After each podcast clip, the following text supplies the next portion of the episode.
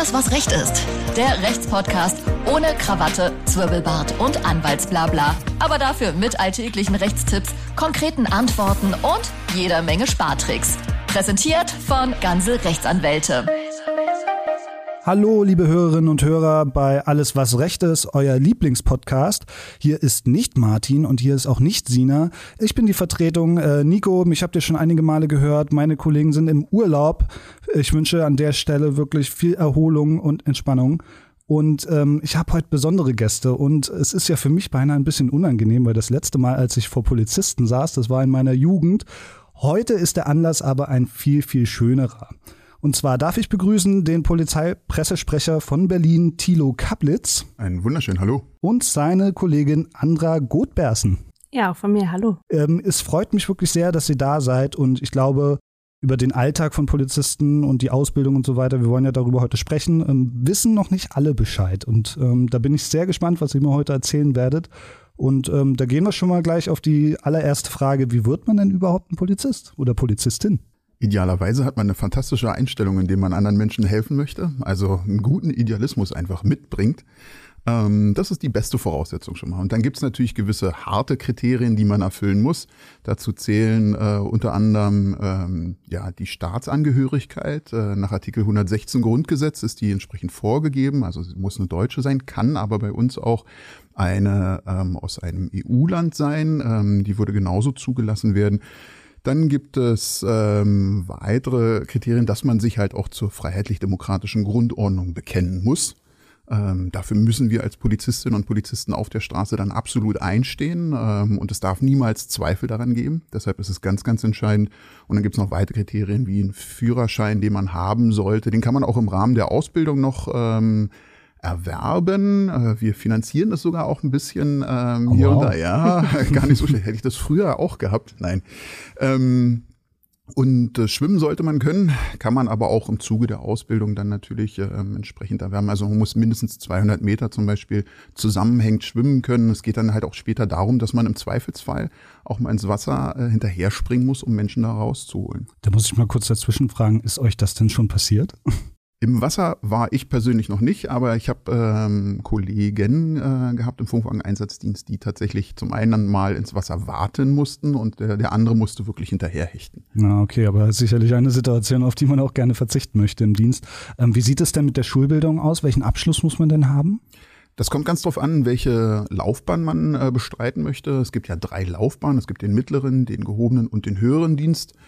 Und da gibt es natürlich an, äh, unterschiedliche Voraussetzungen. Für den mittleren Dienst reicht die erweiterte Berufsbildungsreife, also das, was früher der erweiterte Hauptschulabschluss war. Ähm, damit kann man dann einsteigen. Im gehobenen Dienst ist es ähm, die Fach, also mindestens eine Fachhochschulreife. Und im höheren Dienst, ähm, wenn man von der Seite einsteigen möchte, dann ist es meistens ein Masterabschluss schon. Was sind denn so diese, diese Unterschiede zwischen dem ähm, mittleren Dienst und dem gehobenen Dienst und so weiter und so fort? Was kann man sich da so drunter vorstellen? Wie kann man das kategorisieren? Oder vielleicht auch mit ähm, den Polizeiberufen verknüpfen, die ähm, der allgemeine Zuhörer oder Zuhörerin schon so kennt? Oh, das ist gar nicht so leicht, weil da die Grenzen natürlich auch durchaus verschwimmen. Ähm, grundsätzlich Führungskräfte findet man mehr ab dem gehobenen Dienst. Ähm, ähm, Im mittleren Dienst sind das äh, so klassisch, sag ich mal, die Mannschaftsdienstgrade, die dann aber halt auch schon in den höheren Dienstgraden genau eben überspringen auf die, auf die im gehobenen Dienst. Und das kann man dann auch, man kann auch aus dem mittleren Dienst den Aufstieg in den gehobenen Dienst bestreiten. Und äh, dann findet man sich, also im gehobenen Dienst ist es ganz klassisch, man steigt als Kommissarin oder als Kommissar ein. Also das vielleicht so als Vergleich, äh, gerade weil du es angesprochen hattest, äh, im Fernsehen kann man das ganz gut vergleichen. Kommissarinnen und Kommissaren, das sind die ersten Dienstgrade, die man im gehobenen Dienst findet. Und dann gibt's den Oberkommissar, Hauptkommissar und, und weiter. Ähm, und da kommt man dann so langsam dann auch schon in Führungsfunktion bis hin dann im höheren Dienst, äh, der eigentlich, äh, also zumindest bei uns Vollzugsbeamtinnen und Beamten, zwingend mit einer Führungsaufgabe einhergeht. Mhm. Und wie ist das bei jungen Leuten? Erstmal, warum wollen heutzutage junge Leute zur Polizei? Sind es vielleicht auch andere Gründe als früher beispielsweise, vor 10 oder 20 Jahren? Und, und was wollen die meisten jungen Leute heute erreichen? Also die mittlere Laufbahn oder vielleicht die gehobene äh, Laufbahn beispielsweise? Ich glaube, es gibt ganz, ganz viele unterschiedliche Gründe, warum man zur Polizei gehen möchte oder nicht. Und ich glaube, das hat sich über die Jahre hin gar nicht so großartig verändert. Es gibt ähm, immer wieder, und das sind hoffentlich die meisten, Idealistinnen und Idealisten unter uns, ähm, die mit Herz und Seele für andere Menschen, für deren Rechte eintreten, für deren Sicherheit und Freiheit. Dann gibt es natürlich auch immer noch ähm, Bestandteile, die mit einfließen. Es ist ein sicherer Beruf, also zumindest was äh, das Anstellungsverhältnis betrifft. Als Beamter ist man dann irgendwann Beamter auf Lebenszeit oder Beamtin auf Lebenszeit, was gar nicht so verkehrt ist. Ja. Ähm, das Gehalt ist äh, kann man auch nicht meckern, wenn man ehrlich ist. Ähm, Berlin hat da auch in den letzten Jahren sehr, sehr viel getan ähm, und das hat sich, äh, hat sich niedergeschlagen. Also da gibt es schon mehrere Aspekte. Aber wenn ich mich mit jungen Kolleginnen und Kollegen unterhalte, ist es meistens immer so dieser kleine Aspekt, dass sie irgendwie helfen wollten, irgendwas verbessern wollten. Im Kleinen oder im Großen wird sich dann zeigen. Ähm, aber man ist schon ziemlich glücklich, wenn man wenn man auch mal einer älteren Dame einfach über die Straße hilft, wenn dieses Strahlen, dieses Danke einfach, weil sie verzweifelt war, weil sie es einfach nicht geschafft hat, mhm. ähm, das ist schon eine Menge Belohnung und ähm, da, da fängt es im Kleinen an und geht dann halt hoch bis, äh, bis zu Straftaten, die man, also schweren Straftaten, die man aufklärt und all das ist dann halt wirklich ja, ist eine besondere Belohnung und ähm, füttert den Idealismus auch immer noch so ein bisschen weiter an. Schön, schön. Ähm, als beispielsweise in meiner Jugend ich mir überlegt habe, was ich später mal so machen würde, da war Polizei jetzt bei, nicht auf den ersten Plätzen, aber trotzdem hat man sich auch damit schon mal ein bisschen auseinandergesetzt und was man immer wieder gehört hatte, war der ähm, allseits bekannte Sporttest. Gibt es den Sporttest? Ja, den gibt's. Den gibt's mittlerweile in einer etwas äh, angepassten Variante. Früher war das ganz klassisch 2000 Meter laufen in der vorgegebenen Zeit, ähm, dann ein Hindernisparcours ähm, und ich glaube, das waren dann tatsächlich schon die beiden Aspekte. Jetzt ist es ein Parcours, ähm, der sich aus unterschiedlichen Komponenten zusammensetzt. Da gibt's auch ein äh, Video auf äh, einem Streamingdienst, ähm, äh, den man, das man sich mal angucken kann, wenn man denn möchte. Mhm ähm, und ähm, beinhaltet insbesondere Schwerpunkt äh, Koordination, Kraft, Ausdauer. Also man muss Hindernisse überwinden, ähm, man muss ähm, gewisse Gewichte schieben und auch, ähm, auch heben. Also wir haben unter anderem so einen äh, Gewichtsschlitten, den man schieben muss. All das sind Bestandteile. Und da muss man halt auch mehrere Runden machen mit unterschiedlichen Aufgaben. Das heißt, man muss mhm. auch immer ein bisschen konzentriert bleiben. Mhm gibt eine kleine Unterstützung hier und da von, äh, von den Einsatztrainerinnen und Trainern, die dabei sind, das, äh, das ja. Aber grundsätzlich muss man den Parcours in einer bestimmten Zeit alleine schaffen. Und was würdest du sagen, ist das machbar für die Allgemeinheit oder ist das schon wirklich schwerer? Muss man da viel trainieren dafür? Ich glaube nicht. Also Menschen, die äh, halbwegs fit sind, die, die packen das. Und es geht ja auch darum, gar nicht jetzt schon die Leistungsstärksten direkt am, äh, am Einstellungstag zu haben. Am besten wäre es das natürlich, ja. Aber es gibt, äh, geht halt auch darum, Menschen zu finden, die eine gewisse Grundkondition, eine Grundstärke, ähm, Grundausdauer mitbringen ähm, die wir dann auch noch im Rahmen der Ausbildung ähm, ja, weiter ausbauen können. Ja. Ja. Also würdet ihr sagen, ich beispielsweise ähm, mit meiner sichtbaren Kondition könnte das vielleicht schaffen? Davon gehe ich ganz stark aus. Also du bist auch herzlich eingeladen, komm vorbei, du kannst es gerne mal ausprobieren. Ich bin ganz zufrieden mit meinem Job hier, muss ich zugeben. Also ein Karrierewechsel steht jetzt erstmal in nächster Zeit noch nicht an. Aber vielen Dank für das Angebot. Ja, ich wollte es wenigstens versuchen. ähm, wie äh, steht es denn um Spezialeinheiten beispielsweise, SEK und was man alles da so hört? Also welche es genau alles gibt, das weiß ich nicht mal, aber SEK ist ja beispielsweise so ein Begriff. Wie steht es denn darum? Wie kommt man an, an diese Karriere? Ja, das ist äh, tatsächlich eine sehr häufige Frage. Frage, weil viele natürlich ähm, auch mit diesem Bild von Polizei vor Augen in die Polizei kommen und sagen, ich gehe zum SEK. Da muss man aber erstmal einen kleinen Weg hin bestreiten. Das ja, äh, ja. klappt nicht so, dass man äh, direkt nach dem Einstellungstest äh, äh dem SEK zugewiesen wird. Mhm. Äh, so, so klappt es eben nicht, sondern äh, man braucht ein bisschen Berufs Berufserfahrung. Das ist halt auch ganz, ganz wichtig, dass man diese Berufserfahrung dann auch genau für die Spezialeinheiten mitbringt. Und dann geht es darum, dass es dafür nochmal ein separates Auswahlverfahren gibt, dass es auch nochmal wirklich in sich hat, das äh, sehr, sehr anspruchsvoll ist. Ja. Und würdet ihr sagen, dass ähm, der Polizeiberuf selber ähm, etwas ist, was man sehr lange ausübt? Ich kenne das beispielsweise aus der Pflege, dass ähm, dort meistens nicht bis zur Rente gearbeitet wird. Wie würdet ihr das für euch sehen? Seht ihr euch schon bis zur Rente bei der Polizei arbeiten? Also ich für meinen Teil absolut. Ich glaube auch aus meiner Beobachtung heraus, dass ähm, wenn du einmal in diese Polizeifamilie eingetreten bist, dass du da auch eigentlich gar keinen Gedanken daran verschwendest, da wieder rauszugehen, weil das Team trägt dich, du hast so unfassbar viele Möglichkeiten, dich in diesem Berufszweig, in so unterschiedlichen Funktionen auch, du hast es angesprochen, Du kannst in Spezialeinheiten sein, du kannst Streife fahren, du kannst Hundeführerin sein, du hast so viele Möglichkeiten bis zur Rente, fast sogar darüber hinaus, würde ich sagen, ähm, Teil mhm. dieser Familie zu sein, mhm. so dass ich sagen würde, du bleibst eigentlich gerne bis zum Schluss. Das hört sich schön an. Also ihr seid eine eingeschworene Truppe, eine Familie, wie du sagst, ja? Ja, und so wünsche ich mir das auch. Cool. Nicht schlecht. Ähm, dann sind wir mal jetzt so aus der Ausbildung raus. Tun wir mal so, als hätten wir die Ausbildung jetzt überstanden und sind im mittleren Polizeidienst beispielsweise. Wie sieht denn da so der Alltag aus eines Polizisten, einer Polizistin? Wir können es auch gerne mal chronologisch ordnen von früh bis abends in einer, sagen wir mal, ganz normalen Schicht. Kommt ganz drauf an, wo man dann wieder verwendet wird. Also entweder ähm, meistens wird man bei den Einsatzeinheiten erstmal verwendet. Mhm. Ähm, dann kommt es darauf an, welch, äh, welchem Schichtsystem oder welche Schicht man dann gerade bestückt. Ne? Und dann ähm, beginnt der Dienst, man kommt zusammen, es gibt eine Lageeinweisung, ähm, dann schaut man sich an, äh, was steht für den Tag tatsächlich an, was müssen wir machen. Gibt es nochmal ein Sportprogramm vorher? Also geht ja auch immer darum, dass äh, die Kolleginnen und Kollegen auch mit viel Equipment unterwegs sind. Also mhm. gerade bei den Einsätzen, bei denen eben Hundertschaften, wie man so schön sagt, im Einsatz sind, die tragen dann halt in den Teilen den Oberkörpervollschutz, einen Helm, äh, Beine, Arme, also nicht die eigenen, sondern Schützer. ähm, und das äh, ist nochmal ordentlich Gewicht, was dann mit der Schutzweste äh, dann auch noch äh, ordentlich Gewicht. Dafür muss man auch ein bisschen fit bleiben. Mhm. Das kann dann durchaus auf dem äh, Programm stehen. Und dann kommt es darauf an, gibt es einen Einsatz, zu dem man tatsächlich fährt, oder fährt man Streife, wenn man so möchte, und äh, unterstützt zum Beispiel Funkwagen bei größeren Lagen, die sich dann entwickeln. Alternativ dazu kann man natürlich auch auf dem Abschnitt ähm, Dienst versehen und da ist es ganz klassisch, da würde man dann erstmal im Funkwagen Einsatzdienst verwendet werden. Das heißt, man fährt im Team zu all den 110 Anrufen, ähm, die da eingehen und hilft den Menschen genauso wie die Hundertschaft draußen dann äh, bei all den Problemen, Sorgen in Teilen auch oder tatsächlich handfesten Auseinandersetzungen, die sie mit anderen haben. Mhm. Gibt es bei euch Überstunden oder würdet ihr sagen, dass ähm, mehr gearbeitet werden muss als in anderen Berufen am Tag?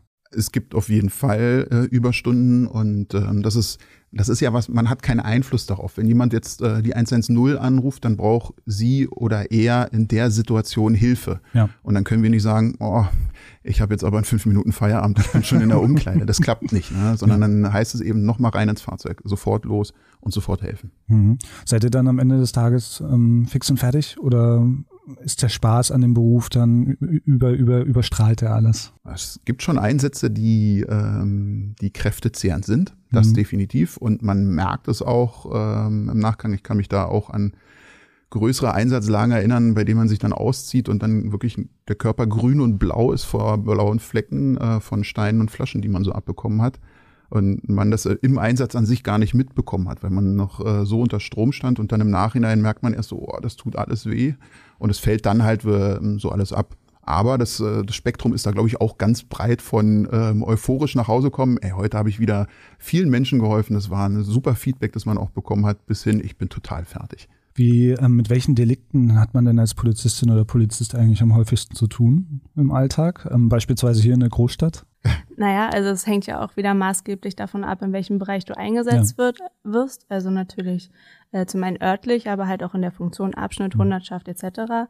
ähm, so dass man das eigentlich gar nicht pauschalisieren kann. Ich mhm. würde sagen, die Bandbreite ist wirklich von bis und dann auch in, äh, Intensität von bis. Also mhm. du kannst alles erleben ähm, kannst auch mal einen Tag haben, der wirklich ruhig ist. Mhm. Nicht jeder Frühdienst ist mit Mord und Totschlag versehen, was auch sehr, sehr schön sein kann, ne? dass man auch mal den Ausgleich hat und sich auch mal ein bisschen zurücknehmen kann.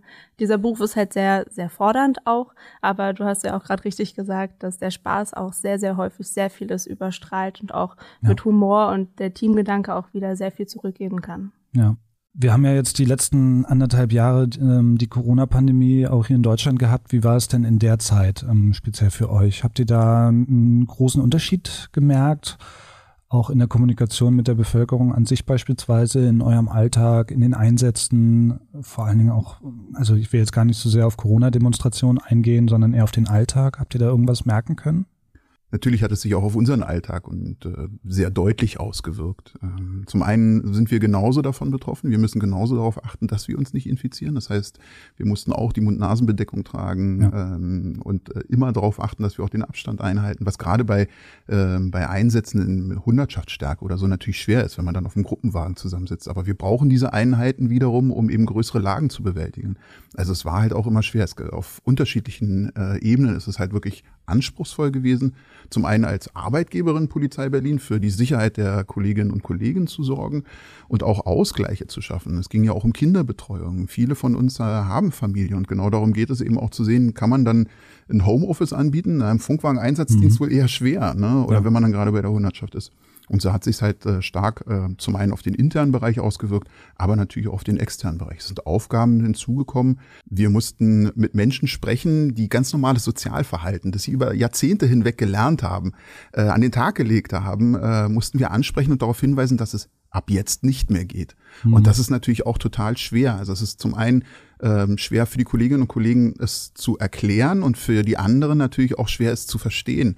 Aber unter dem Grundgedanken einer Pandemie oder unter diesen, äh, unter dem Schatten der Pandemie äh, hat es eigentlich sehr gut geklappt. Und ähm, du hattest es vorne angesprochen, die Corona-Demonstrationen ähm, oder die Demonstrationen, die sich gegen die Corona-Politik äh, gewandt haben. Die klammer ich jetzt äh, auch mal außen vor, weil das sind ein paar Tausende gewesen. Wenn man wirklich in, in Berlin reinguckt, dann muss man sagen, oder nach Berlin guckt, muss man sagen, das ganz, ganz überwiegende Gros aller Menschen in dieser Stadt haben sich dran gehalten, mhm. haben darauf Rücksicht genommen, haben sich zurückgenommen. Und dann reden wir ja über mal 500 oder 1000 in einem Park von mir aus. Das können wir alles machen. Aber das ist nicht die gesamte Bevölkerung. Und das ist das, was häufig aus den Augen verloren wird, wenn wir über 3,7 Millionen Menschen in der Stadt reden, dass von mir aus 500.000 äh, vielleicht nicht so äh, hundertprozentig äh, sich darauf geachtet haben, aber 3,2 Millionen dann trotzdem. Und das sind die, für die, äh, da kann man nur dankbar sein als Polizei, wenn wir die auch noch betreuen müssten, ja. wäre das eine echte Herausforderung. Herausforderung geworden. Wie war das so in der Haltung gegenüber der Polizei von Seiten der Bürger beispielsweise, wenn, wie du schon angesprochen hast, es um die Durchsetzung von Hygienemaßnahmen oder Abstandsregeln beispielsweise draußen ging? Ist man da äh, auf viel Zuspruch gestoßen oder eher ja, negatives Feedback? ja, auch das variiert. Mhm. Kommt immer auf die Person drauf an, die man anspricht. Aber grundsätzlich war es schon so, gerade in der Anfangsphase, oh, tut uns leid, haben wir gar nicht dran, äh, gar nicht mehr dran gedacht. Also wenn man gesagt hat, bitte halten Sie die anderthalb Meter Abstand ein. Mhm. Also genau, das waren dann so äh, Punkte, dass man gesehen hat, die Menschen wollten sich äh, dran halten, aber was man halt über, über Jahre gelernt oder Jahrzehnte gelernt hat äh, an Sozialverhalten, das legt man nicht von heute auf morgen ab. Und deshalb war gerade ähm, der Anfang der Pandemie ein extrem hoher Kommunikationseinsatz für uns. Also die Menschen das wirklich immer wieder zu erklären und dann auch die Möglichkeit äh, zu geben, äh, es einzusehen. Aber es gab natürlich ähm, auch äh, Unverständnis. Ähm, das, äh, das will ich gar nicht verhehlen. Das ist äh, schlichtweg und ergreifend halt so, bis hin zu tätlichen Angriffen auf Einsatzkräfte, die eben aus solchen Situationen entstanden sind. Hm. Würdet ihr sagen, dass ihr diese, diese Grundanspannung, die ja, glaube ich, jeder da draußen spürt, ähm, sich auch bei der Polizei, also bei euch als Polizeibeamten, so langsam legt, dass ähm, wieder ein bisschen mehr Aufbruchstimmung herrscht? Mit dem hoffentlich bald sichtbaren Ende der Pandemie? Hoffen wir alle. ähm, und ähm, man merkt es auch schon. Also die Stadt wird auch wieder voller. Mhm. Das ist äh, ganz interessant zu sehen und es ist ja auch schön zu sehen, dass äh, das Leben wieder anfängt, also wieder mhm. mehr anfängt. Man sieht wieder mehr Touristinnen und Touristen in der Stadt unterwegs und man merkt schon, man kehrt so langsam in Richtung Alltag zurück. Jetzt müssen wir mal abwarten, was der Herbst bringt. Ne? Ich bin kein Virologe oder Pandemiologe. Mhm. Ich bin da wirklich vorsichtig. Ich überlasse es den Menschen, die sich damit auskennen. Ja, ja. Ähm, aber grundsätzlich haben wir natürlich, glaube ich, alle die Hoffnung, dass wir so langsam ein, wie heißt es so schön, Silberstreif am Horizont wahrnehmen, äh, der das Ganze so ein wenig verändert.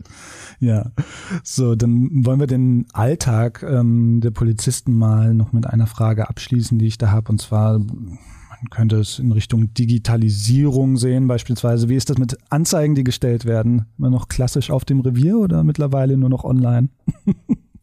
Also da haben wir natürlich inzwischen auch ein bisschen nachgezogen. Ähm, seit einigen Jahren hat sich die ähm, ja, Wache oder Anzeigenaufnahmen auch übers Internet etabliert. Das wird auch wahrlich genutzt. Ich persönlich habe da keinen Einblick in jedwede Zahlen, aber aus meinem Alltag heraus kann ich schon sagen, das wird auch gut und gerne genutzt. Gerade auch in Zeiten der Pandemie hat man festgestellt, dass das auch ein gern genutztes Mittel war, um dann auch Abstände einzuhalten, weil wir gerade auch in den Wachen dann die Probleme hatten, dass wir äh, Wartende auf die Anzeigenaufnahme äh, dann auch draußen mit Abständen dann doch warten lassen mussten, äh, weil die Vorräume vielleicht dann dem Pandemieaspekt äh, nicht gerecht werden konnten.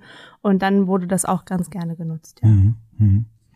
Super, dann haben wir ja so ein bisschen was aus dem aus eurem Alltag sozusagen schon erfahren können. Natürlich ähm, gibt es da noch ganz, ganz viel mehr, was man erfahren könnte. Wer da interessiert ist und auch an äh, dem Beruf interessiert ist, der findet sicher ganz, ganz viele Informationen im Netz. Ich werde auch ein paar äh, Links in die Show Notes packen und da könnt ihr euch informieren.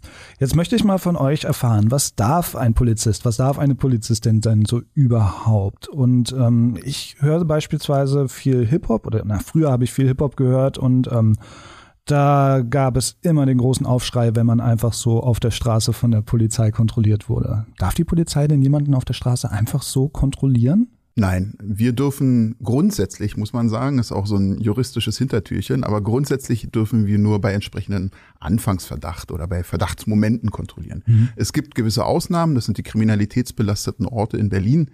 Ähm, Alexanderplatz ist zum Beispiel einer davon. Mhm.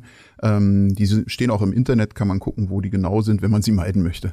ähm, nee, aber an diesen Orten dürfen wir verdachtsunabhängig kontrollieren. Das mhm. ja. Aber grundsätzlich gilt immer ähm, verdachtsabhängig. Das heißt, wir müssen ähm, Hinweise darauf haben, die eine Durchsuchung begründen könnten oder eine Kontrolle begründen könnten. Also es dürfen dabei zum Beispiel auch die Taschen durchsucht werden. Ja, ja kommt auf den Sachverhalt drauf an. Mhm. Ähm, also an den kriminalitätsbelasteten Orten. Ja, da dürfen auch die mitgeführten Sachen, sprich Taschen, Rucksäcke, was auch immer durchsucht werden. Ähm, wenn es jetzt, ähm, ich sag mal, was nehmen wir denn, äh, nehmen wir jetzt äh, die Friedrichstraße, wenn man da gerade lang spaziert äh, und dann angesprochen wird, Tag, Polizei, äh, ich möchte mal gerne in Ihren Rucksack gucken, dann sollte man sich vielleicht mal erklären lassen, warum, mhm. weil das darf dann tatsächlich nur verdachtsabhängig passieren. Mhm. Muss ich als ähm, normaler Bürger dann auch immer meinen Ausweis dabei haben? Ist das wirklich verpflichtend oder was passiert, wenn ich den nicht dabei habe beispielsweise, wenn doch mal so eine Kontrolle passiert? den Ausweis, es, es gibt eine Ausweispflicht, aber es, die besagt nur, dass man einen Ausweis ab dem 16. Lebensjahr haben muss. Mhm. Und man muss ihn eben nicht immer mitführen. Mhm. Es ist durchaus hilfreich, wenn man sich mal äh, ja, wenn man seine Identität nachweisen möchte.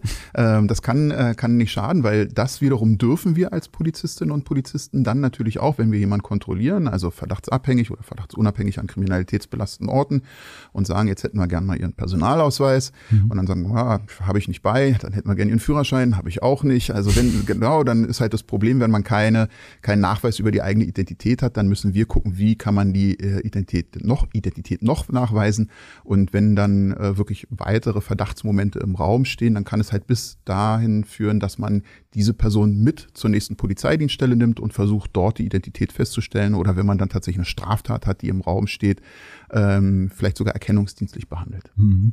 Und lässt sich das Ganze beispielsweise auch auf den, ähm, auf den Straßenverkehr, also auf Autofahrer zurückführen? Ähm, wie ist es da? Ähm, wann dürfen da Polizeikontrollen durchgeführt werden?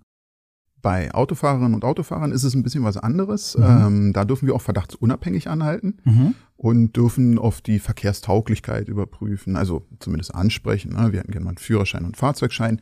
Die wiederum muss man übrigens mitführen. Also ja. da gibt es eine entsprechende Pflicht.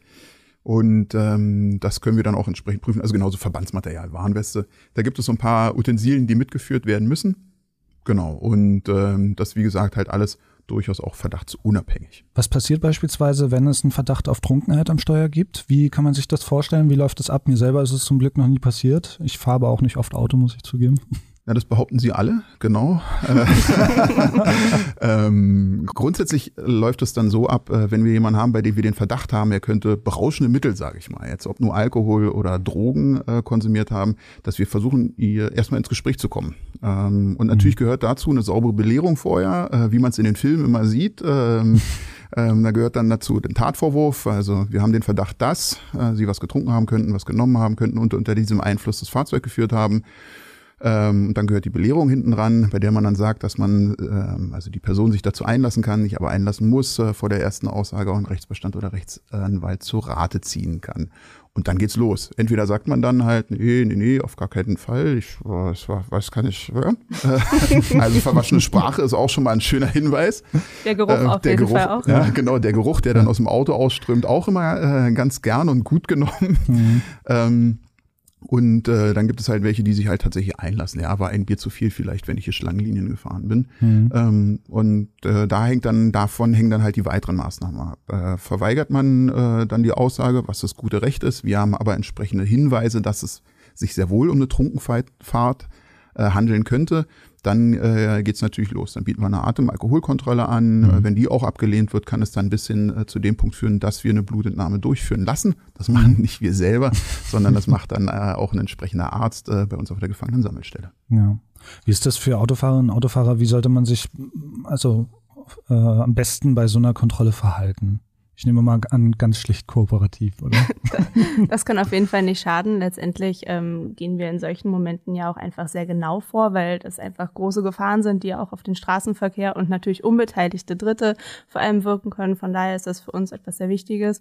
Und sobald wir da den ja doch kleinen Anfangsverdacht haben, prüfen wir das auch bis zum Ende durch und sagen auch nicht, ja, Bauchgefühl oder so, sondern wir gehen nach klaren Anfangsverdachten vor und bis auch zum Schluss. Hm, hm. Gehen wir mal vom, vom, vom Straßenverkehr zu anderen schon längst geschehenen Delikten. Und ich habe äh, ein paar meiner, meiner Kolleginnen und Kollegen ja auch nach interessanten Fragen gefragt, die man gerne den Poli der Polizei mal stellen äh, möchte. Da habe ich zum Beispiel eine ganz interessante Frage hier. Was geschieht denn mit beschlagnahmten Dingen wie Drogen, Waffen und weiteres? Bleiben wir bei Drogen und Waffen. Dazu möchte ich mich hier nicht äußern.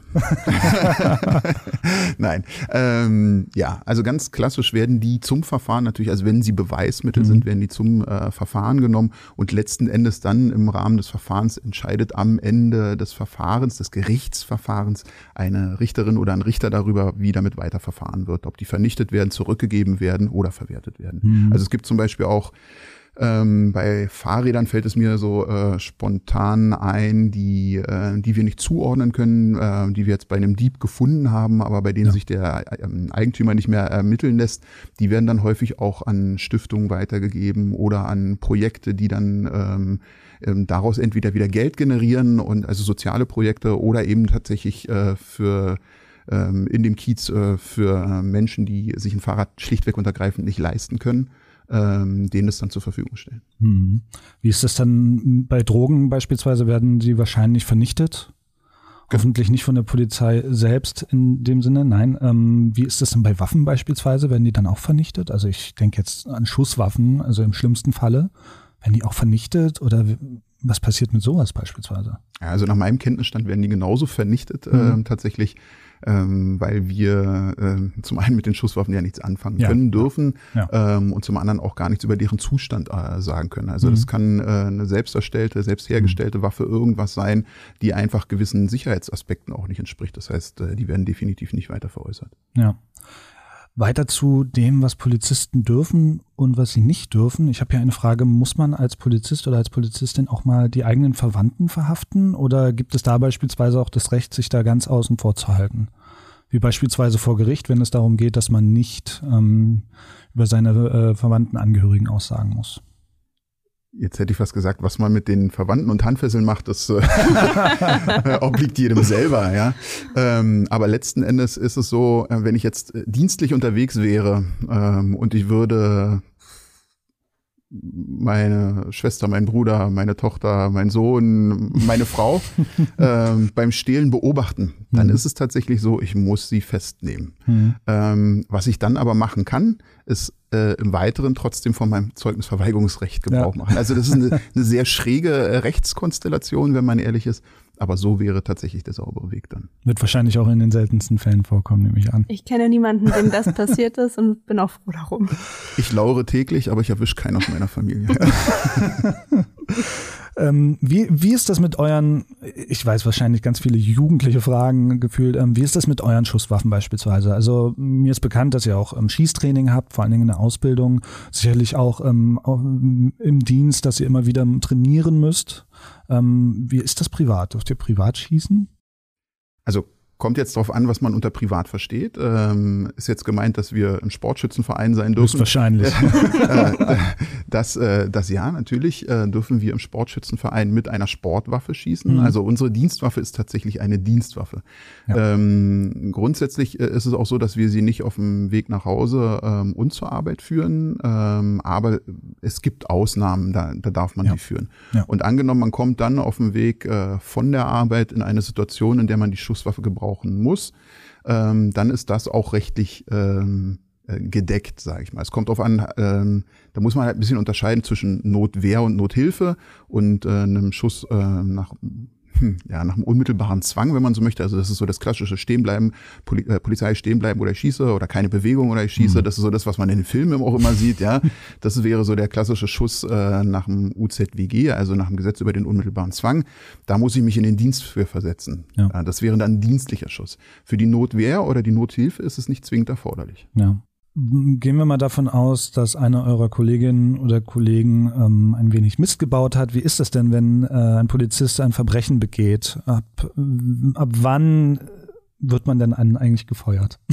ab welchem Verbrechen sozusagen? Ich äh, denke jetzt beispielsweise an kleine Verkehrssünden bis hin zu Diebstahl oder natürlich Mord, wobei ich glaube, dass ähm, das da relativ klar ist.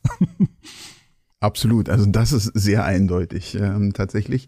Da gibt es äh, den Paragraphen 24 im Beamtenstatusgesetz, der definiert ziemlich klar, äh, welche Grenzen es gibt bei Strafen. Mhm. Ähm, das ist ähm, ein Jahr äh, bei einer vorsätzlichen Tat, das ist auch noch wichtig, bei einer vorsätzlichen Tat ein Jahr Freiheitsstrafe auch auf Bewährung. Ähm, dann verliert die Person äh, ihren Beamtenstatus. Mhm. Zack, der ist dann mit Urteilsspruch ist der verloren, wenn das Urteil rechtskräftig ist. Ja.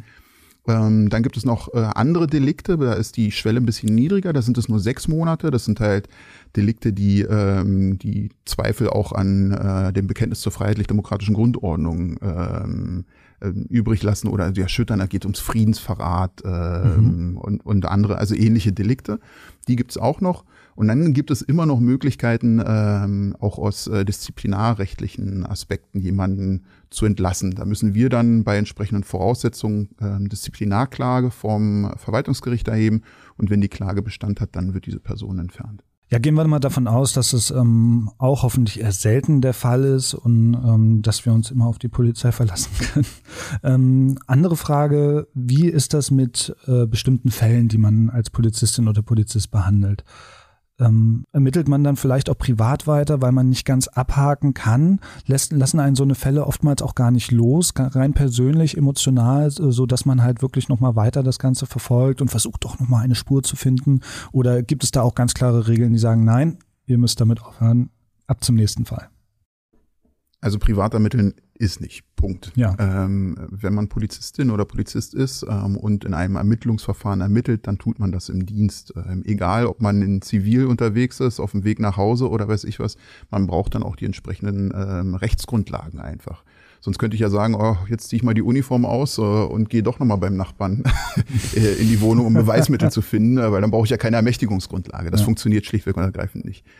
Es ist so, dass es, ähm, wenn jetzt Fälle ähm, eingestellt werden sollen oder droh, äh, dass es droht, also dass eine Einstellung droht, ähm, aber der ta dringende Tatverdacht nach wie vor gegeben ist oder der Tatverdacht noch gegeben ist, dann äh, gibt die Staatsanwaltschaft eigentlich dann diesen Vorgang, äh, diese, ja, den Vorgang zurück an die Polizei und sagt, okay, ermittelt hier nochmal guckt hier nochmal nach und wenn das dann ausermittelt ist und der, der, der Tatverdacht sich tatsächlich nicht so weit erhärten lässt, mhm. dann muss er eingestellt werden. Also es gibt re äh, rechtliche Kriterien, die dem zugrunde liegen. Trotzdem ist es natürlich äh, so, ähm, dass äh, der ein oder andere Sachverhalt, den man hat man sein Leben lang in Erinnerung, mhm. ähm, vergisst es auch nicht und ähm, hat auch vielleicht dieses Gefühl, ähm, da war was dran, aber das reicht eben in einem Rechtsstaat nicht aus. Und damit äh, kommen die allermeisten Kolleginnen und Kollegen auch zurecht. Mhm. Ähm, anders ist es ähm, bei Sachverhalten ganz klassisch Cold Cases, ja, mhm. ja ähm, genau. und äh, die die bearbeiten wir auch tatsächlich auch nochmal auf in der Polizei Berlin. Mhm. Ähm, Gibt es auch eine entsprechende Einheit, die sich derer äh, dieser Fälle nochmal annimmt äh, und sie nochmal aufarbeitet. Und ähm, da, das ist halt tatsächlich so, dass man dann halt auch guckt, ah, ich hatte damals äh, einen sehr schwerwiegenden Sachverhalt in Bearbeitung, der konnte nicht auf, äh, aufgelöst werden, kann er mit den technischen Mitteln heute vielleicht doch aufgelöst mhm. werden. Und es äh, weckt dann halt schon wieder in der einen oder anderen den Ermittlerinstinkt. ähm, und das, äh, das ist tatsächlich so, ja. Fühlt man sich als Polizistin oder Polizist auch bei ähm, emotional schweren Fällen dann trotzdem gut aufgefangen von den Kollegen und ähm, auch von der Polizei generell? Ich rede da jetzt vor allen Dingen auch so von psychologischer Betreuung beispielsweise. Ist die gegeben? Ja, also absolut. Ähm, interessanterweise war ich gerade diese Woche auf einem äh, Seminar für Führungskräfte, was gerade so sich mit ja, Krisenintervention und Belastungen der einzelnen Kollegen und Kolleginnen betrachtet oder beschäftigt hat. Und da wurden mir als äh, Führungskraft ähm, tatsächlich nochmal ein paar Tools und auch so der Überblick nochmal gegeben, was unsere Behörde tatsächlich darüber macht oder äh, uns anbietet. Und das ist eine Fülle und dieses Emotionale und generell die Belastung auch nach schwerwiegenden Einsätzen, das nehmen wir ernst als Polizei Berlin und auch ernst als Führungskraft und sorgen durch verschiedenste Möglichkeiten ähm, um eine enge Umsorgung und Versorgung der Kollegen. Und das sind entweder zum Beispiel Einsatznachsorgeteams, das heißt, es sind speziell geschulte Mitarbeiter, also Verzugsbeamte der Polizei in Zusammenarbeit mit Sozialarbeitern oder Psychologen, die sich dann nach äh, schwereren Einsätzen dann um die Kollegen kümmern, sie betreuen und bis hin zu wirklich ähm, ja, größeren Maßnahmen, die dann aufwachsen können. Aus meiner Sicht ist das meistens tatsächlich gar nicht notwendig, äh, ich sag mal, dieses große Besteck rauszuholen, weil das äh, Team, die Führungskräfte und auch die Tools, die wir dahingehend benutzen, gute Wirkung zeigen. Mhm. Und wir letztendlich ja auch gut ausgebildet sind, gute Strukturen haben, die uns dann auch dahingehend helfen, auch sehr belastende Einsätze zu überwinden. Mhm. Mhm. Ihr werdet jetzt merken, ich springe hier mit den, mit den Themengebieten immer so ein bisschen hin und her und ich hoffe, ihr ähm, entschuldigt mir das. Ich habe hier noch eine Frage, die geht aber wieder ein bisschen mehr in den Alltag mit rein. Ähm, was, wovon viele auch schon mal gehört haben, sind Gaffer und Störer bei Polizeieinsätzen beispielsweise. Würdet ihr sagen, dass sich so diese Sensationsgier der Leute innerhalb der letzten Jahre verschärft hat? Ich denke jetzt auch speziell daran, was die, die technischen Möglichkeiten bieten mit Handys und Filmen und so weiter und so fort. Ist das schlimmer geworden? Ich glaube, grundsätzlich gab es immer diese Sensationslust. Wenn man äh, früher dran denkt, wie sich diese sogenannten Gafferstaus auf den Autobahnen gebildet haben, mhm. die gab es schon vor 20, 30, 40 Jahren. Also das, äh, das machte tatsächlich keinen Unterschied. Man wollte immer mhm. mal gucken, also zumindest diese Menschen wollten gucken, was da drüben passiert ist. Ja. Jetzt äh, schwenkt das Ganze natürlich eben genau auf diese technischen Möglichkeiten um, die du angesprochen hast. Also mhm. sprich Smartphones, die dann gezückt werden, um dann doch nochmal ein interessantes Bild ähm, zu fangen oder einzufangen oder gar ein Video und das dann entsprechend zu posten. Ähm, und das ist das, was, was sich verändert hat. Diese, ähm, dieses Bringen, dieses äh, Hineintragen dieser Bilder in die Öffentlichkeit. Das mhm. hat, äh, gab es früher nicht. Und das hat sich äh, immens gesteigert und äh, in Teilen wirklich in Fällen, bei denen man äh, nicht nachvollziehen kann, was diesen Menschen dazu veranlasst hat, auch nur ansatzweise daran zu denken, das Handy für ein Video herauszuholen, anstatt für einen 110 oder 112 Anruf. Mhm. Oder halt eben erste Hilfe zu leisten. Ja, beispielsweise. Aber mittlerweile gibt es ja auch Strafen für diese Leute, richtig? Ja, absolut. Ja, die gibt es. Das ist sicherlich auch gut so. Kommen wir zum dritten großen Themengebiet und da möchte ich jetzt ähm, die Polizei mit äh, uns Juristen, also ich selber bin natürlich kein Jurist, aber ich arbeite in einer Anwaltskanzlei. Ähm, ich möchte das jetzt so ein bisschen verknüpfen und da frage ich natürlich, wie eng arbeitet man als Polizist oder Polizistin denn mit Anwälten zusammen? Mit Staatsanwältinnen und Staatsanwälten sehr eng. Ja. ähm, auch wenn es immer wichtig ist zu sagen, dass es da eine klare Grenze gibt. Ne? Das, ähm, was Staatsanwältinnen und Staatsanwälte betrifft, arbeiten wir natürlich sehr eng zusammen. Die sind Herrinnen und Herren des Verfahrens. Also das ist ganz klassisch, dass man sagt, die Staatsanwaltschaft ist Herrin des Verfahrens. Mhm. Auch wenn es ganz wichtig ist, dass es trotzdem zwei unterschiedliche Bereiche einer äh, Demokratie sind. Das ja. eine Judikative, das andere Exekutive. Ja. Ähm, diese Trennung ist immer ganz, ganz wichtig.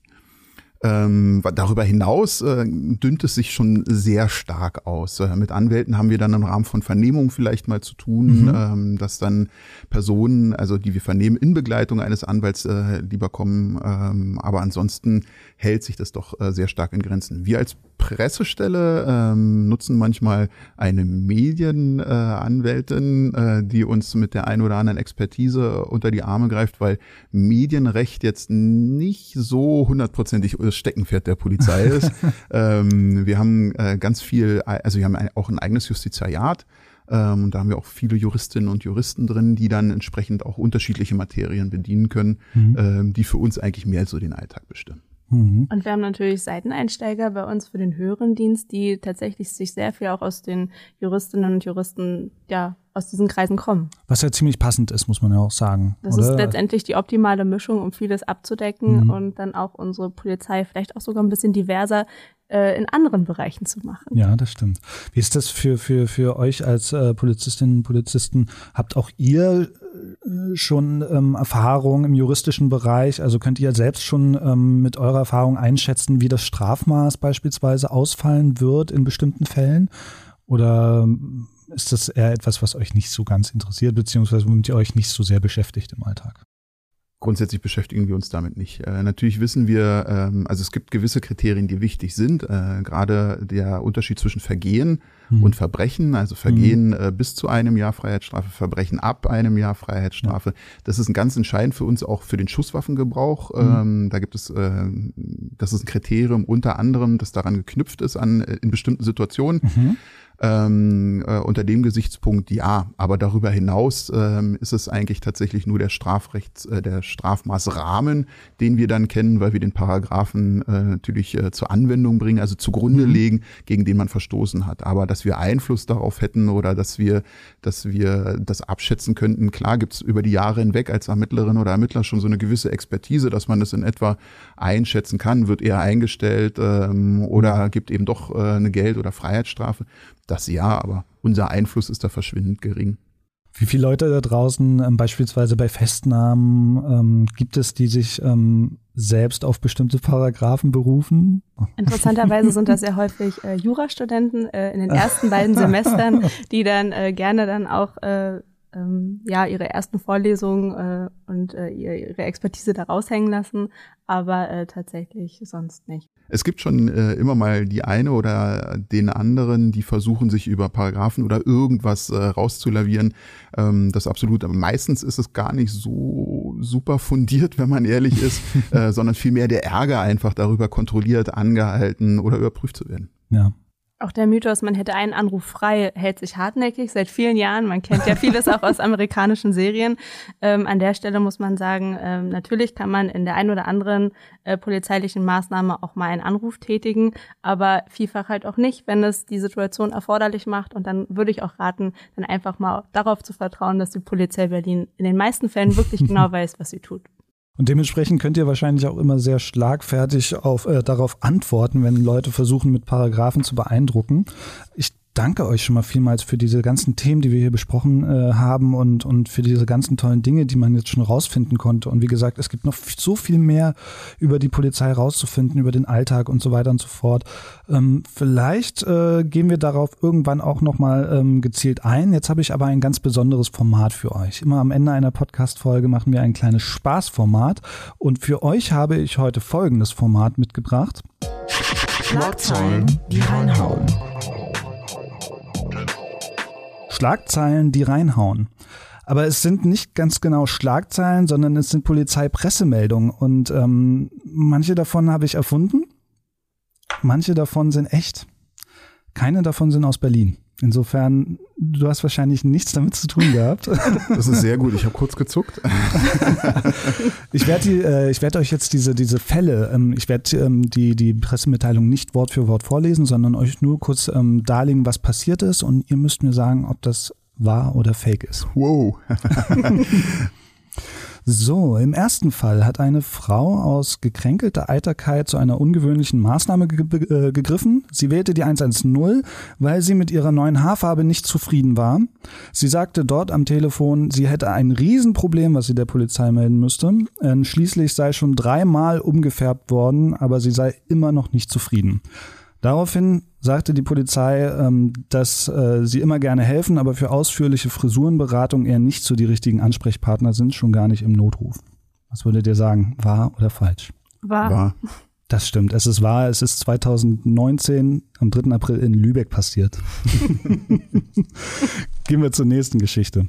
Ein 18-jähriger Jogger war gerade beim Joggen und musste dringend auf die Toilette. Also hat er sich ein Auto geklaut, ist damit weggefahren, hat es aber kurze Zeit später wieder zurückgebracht. Den Ärger gab es aber trotzdem, weil er nämlich auch keinen Führerschein hatte. Wahr oder falsch?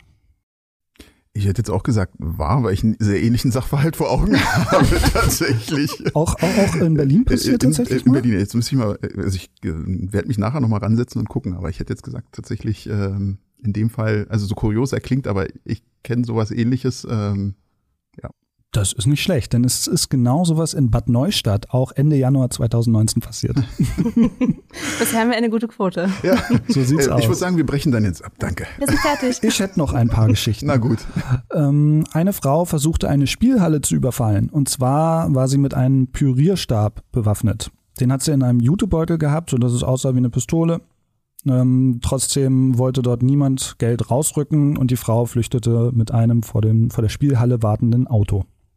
Also ist schwer, weil grundsätzlich äh, klingt jetzt äh, um Himmels Willen nicht sexistisch, aber man kann gewisse Delikte schon ähm, in Teilen äh, zuordnen und ähm, das ist eher in Richtung Gewaltdelikt. Ähm, aber auf der anderen Seite mit einem Pürierstab, also was. Der Pürierstab sollte aber eine Waffe, in, ja, ja, eine ja, Schusswaffe imitieren. Ja, ja, genau, das oh. ist es eben. Also, ich würde sagen, nein, ist falsch. Dann halt ich gegen nein. also ihr sagt nein. Ja. Ähm, 2019 im ah. Januar in Hamm passiert. Wow. Na gut, okay. Eine habe ich noch für euch. Und zwar ähm, eine Verkehrskontrolle hielt einen 38-jährigen Mann an, der mit seinem Kalb spazieren ging, mit seinem Kalb. Mitten in der Nacht, völlig betrunken. Er sagte, das Tier sei ihm nachgelaufen. Das stimmte aber nicht so ganz, denn er hat es gestohlen. Und er hat nicht nur das Kalb gestohlen, sondern auch ein Handy, eine, Trope eine Trompete, einen Autoschlüssel und Bargeld. Also ich würde sagen, das ist wahr. Wobei äh, in Berlin ist, glaube ich, neulich so was ähnliches passiert. Ich meine, das war bei einem Esel. Von daher kann es auch sein, dass ich das miteinander in Kombination bringe. Ich würde es aber tatsächlich für wahr halten. Warum wundert mich sowas in Berlin nicht mehr? Das ist die Frage. ich glaube, der Esel ging sogar über den Kudamm spazieren. Aber ja, ich glaube, den hat aber jeder Berliner schon mal gesehen. Also zumindest in, in, in der U-Bahn hat man des Öfteren schon mal Ponys oder Esel gesehen. Ähm, ja, die Geschichte ist tatsächlich passiert und zwar März 2018 in Bayern. Wunderbar. Was nicht alles so passiert. Also man sieht, ähm, der Job hält auch mal ganz, ganz besondere Dinge für jemand, äh, für einen parat. Und damit äh, möchte ich beinahe schon abschließen. Normalerweise würde ich an dieser Stelle ähm, euch beide fragen, welches Lied äh, ihr jeweils auf unsere Spotify-Playlist All You Need Is Law packen wolltet, aber leider gibt es da etwas, was uns daran hindert. Aber klärt mich doch mal bitte auf. Was ist das Problem?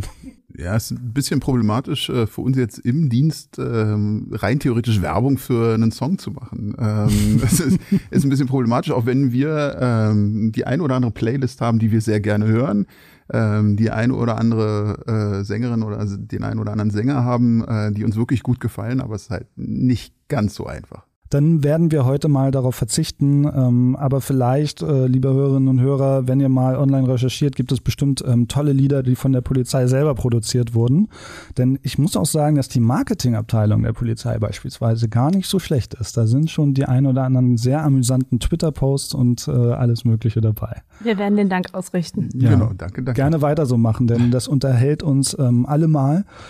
Ich bedanke mich bei euch, ähm, dass ihr hier wart. Es war wirklich ähm, eine, ein, ein tolles Gespräch. Ich habe ganz, ganz viel erfahren und ihr da draußen hoffentlich auch.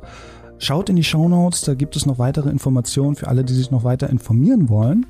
Ähm, bis dahin, ich wünsche euch beiden ähm, einen angenehmen Restdienst heute und ähm, sorgt bitte weiterhin für Sicherheit da draußen auf den Berliner Straßen, damit ich mich wohlfühlen kann. Vielen Dank dafür und ähm, vielleicht hören wir uns bald wieder. Ihr da draußen, ähm, abonniert diesen Podcast gerne, liked uns, teilt uns, ähm, liked auch gerne unsere Spotify-Playlist All You Need Is Law. Ähm, ich danke euch vielmals fürs Zuhören und wir hören uns nächste Woche wieder. Bis dann. Macht es gut. Tschüss. Danke, tschüss. Alles, was Recht ist. Der Rechtspodcast von ganze Rechtsanwälte.